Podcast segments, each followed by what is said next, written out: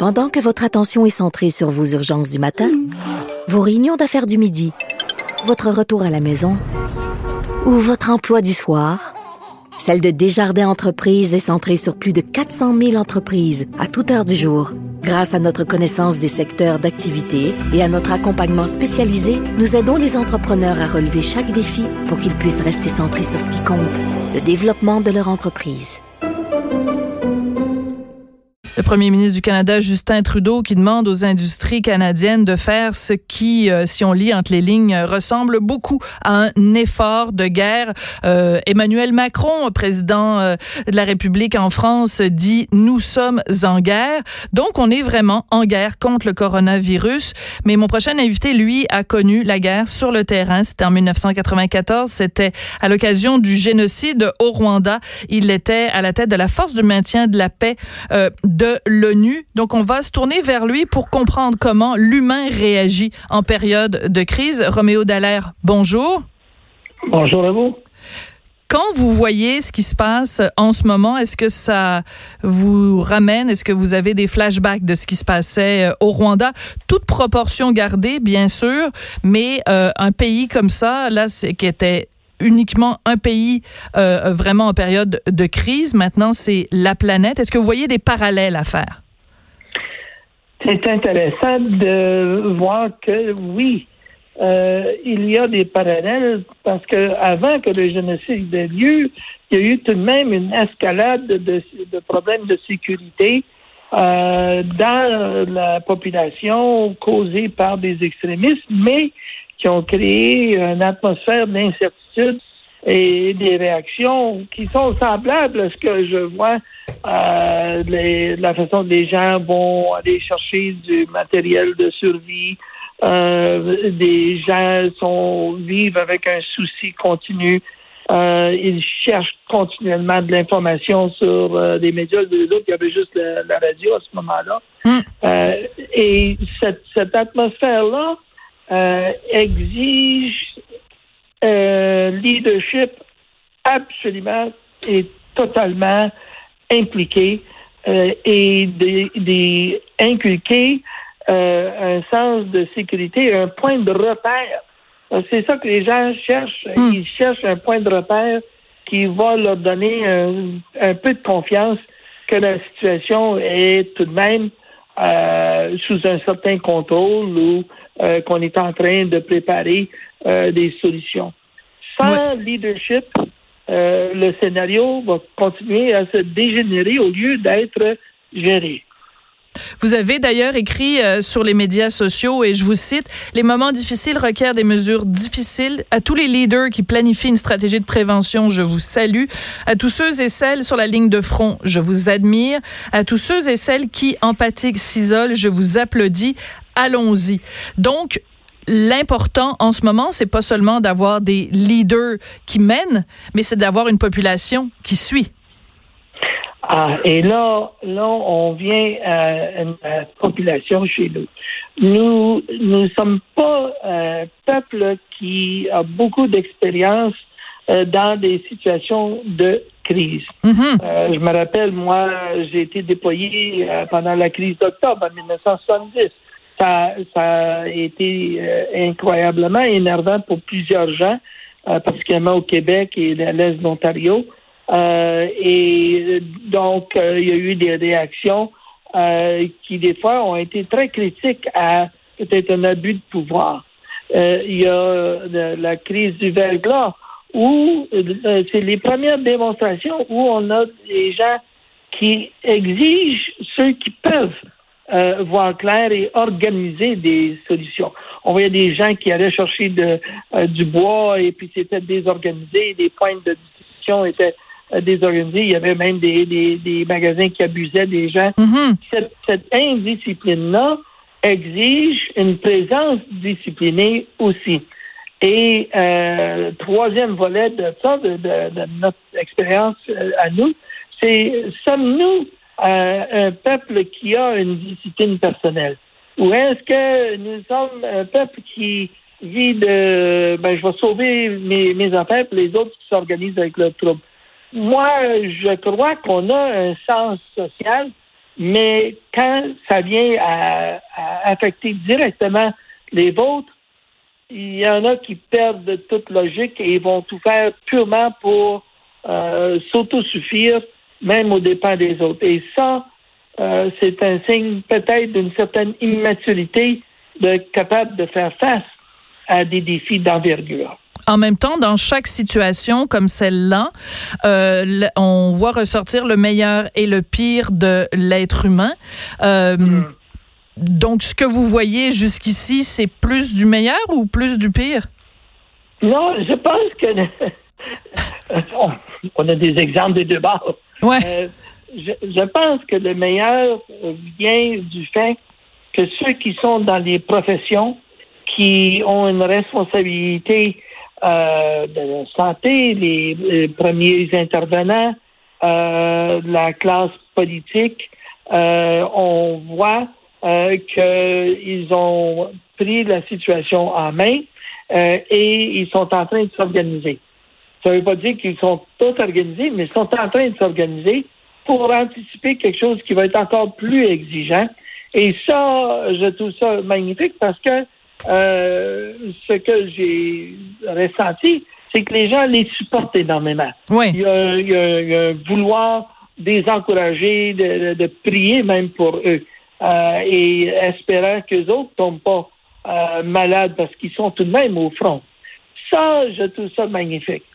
Le volet négatif, euh, c'est des réactions de panique euh, qui euh, viennent d'interprétations euh, je pense, je dirais, non, irresponsable par euh, des méthodes de communication euh, sociale et peut-être un peu des médias qui n'ont pas nécessairement eux aussi beaucoup d'expérience à comment passer de l'information pertinente sans exciter la population. Alors, quand je vois les ruées dans les, centres d'achat, dans les, dans les, les magasins, les Costco et tout ça, ça là, c'est, c'est, je vais vous dire, j'ai des, j'ai des collègues africains qui travaillent pour moi dans mes, projets d'enfants soldats, et eux autres regardent ça, puis ils sont absolument abasourdis de voir qu'on ait euh, un souci de manque euh, dans un dans un pays où la capacité de renflouer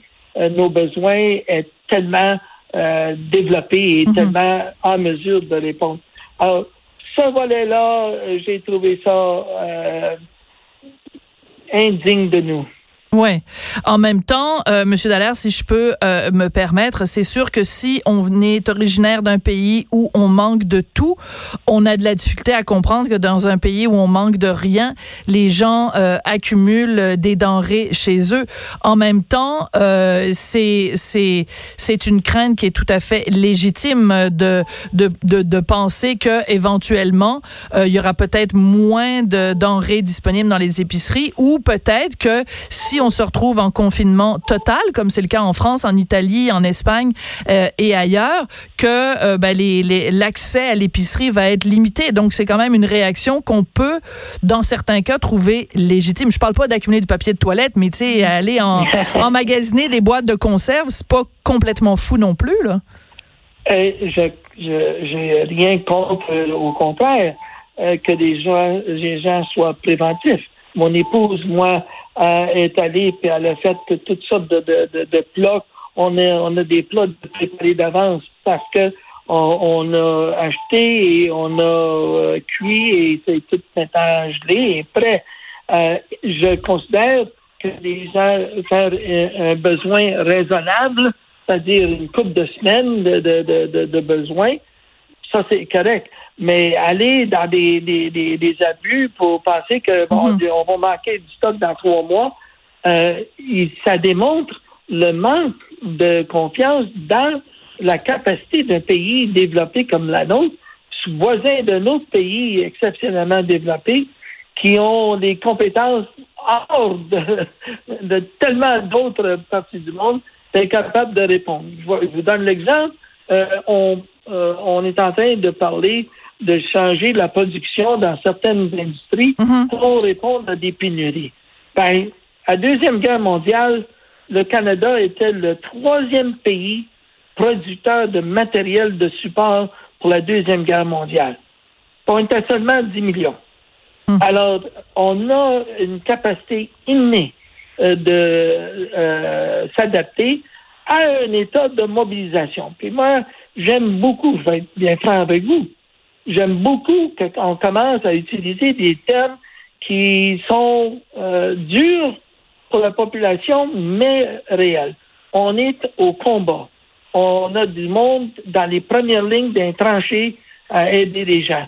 On a des gens qui sont dans des postes de support à fournir des ressources et adapter l'industrie et la capacité mhm. de re-remplir nos besoins. Et on a une population qui n'est pas réfugiée, mais qui est vulnérable. Alors, oui, il faut mobiliser. Et c'est dans cet esprit-là euh, qu'on a gagné cette guerre-là, la deuxième. On mobilise et on a un but commun de euh, défaire l'ennemi. Et ici, l'ennemi, c'est justement ce virus oui, c'est ça. C'est intéressant parce que évidemment, depuis le début, on utilise ces métaphores euh, militaires, mais là, on n'est plus dans la métaphore, on est dans la réalité. Quand euh, Justin Trudeau demande aux industries de mettre l'épaule à la roue, c'est un effort de guerre. Quand on a en effet des gens euh, aux premières lignes qui, qui, qui, dans certains cas, tombent au combat, ben on n'est plus dans la métaphore, on est dans la, la réalité militaire. Monsieur Dallaire, général Dallaire, quand vous avez vécu les événements du Rwanda on le sait, vous en avez porté un lourd euh, tribut, euh, c'est-à-dire euh, vous avez souffert et peut-être que vous souffrez même encore de syndrome post-traumatique. Quel conseil vous pouvez donner aujourd'hui aux Canadiens pour qu'on se prépare pour les prochaines semaines, pour parce qu'on est tous vulnérables? Quel, quel est le meilleur conseil que vous pouvez nous donner pour qu'on puisse s'en sortir du mieux possible? On va avoir des blessés psychologiques, il n'y a aucun doute. Euh, ceux qui sont déjà euh, dans un état euh, plus ou moins affecté et d'autres qui deviendront car être pris dans la maison crée des frictions, des stress, ainsi de suite, qui va nécessairement les, les créer plus de pression. Les communications continuelles qui viennent des médias martèle continuellement l'information. Alors, la solution la plus critique à amener euh, les gens à pouvoir soutenir le coup, c'est de communiquer. Mm-hmm. C'est d'être euh, en communication avec des pères. Des pères, c'est-à-dire des gens de famille, ça veut dire des amis, ça veut dire des gens de la job c'est des juste des, des, des, des, gens qu'on connaît et pas juste euh, par chez nous, tu sais, communiquer avec des gens qu'on a déjà rencontrés et ainsi de suite.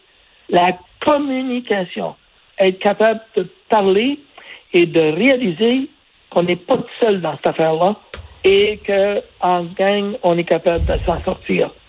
Communiquer, parler, brûler les réseaux continuellement de, de jasette euh, et ça va atténuer euh, cet euh, impact qui va continuer à augmenter.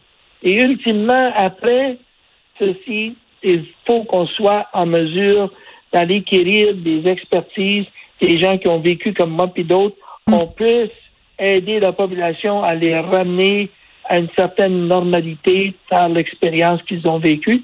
Ça, ce sera le post-conflit et le post-conflit, il faut que ça se prépare aussi. Ben, merci beaucoup d'être venu nous en parler euh, aujourd'hui, lieutenant général à la retraite Roméo Dallaire. Prenez soin de vous et euh, merci pour ces sages, euh, ces sages paroles. Moi, je sens pas. Il n'y a personne qui vient en porte sans que mon épouse fasse une investigation approfondie. Alors, soyez en crainte, je suis bien protégé. Ouais, ben écoute, c'est une chef d'armée, votre épouse, là. C'est bien. Merci. Il faut, ça prend de la discipline, une discipline militaire pour faire face à, cette, à cette crise-là. Merci beaucoup, Roméo Dalla. Sophie Durocher. On n'est pas obligé d'être d'accord.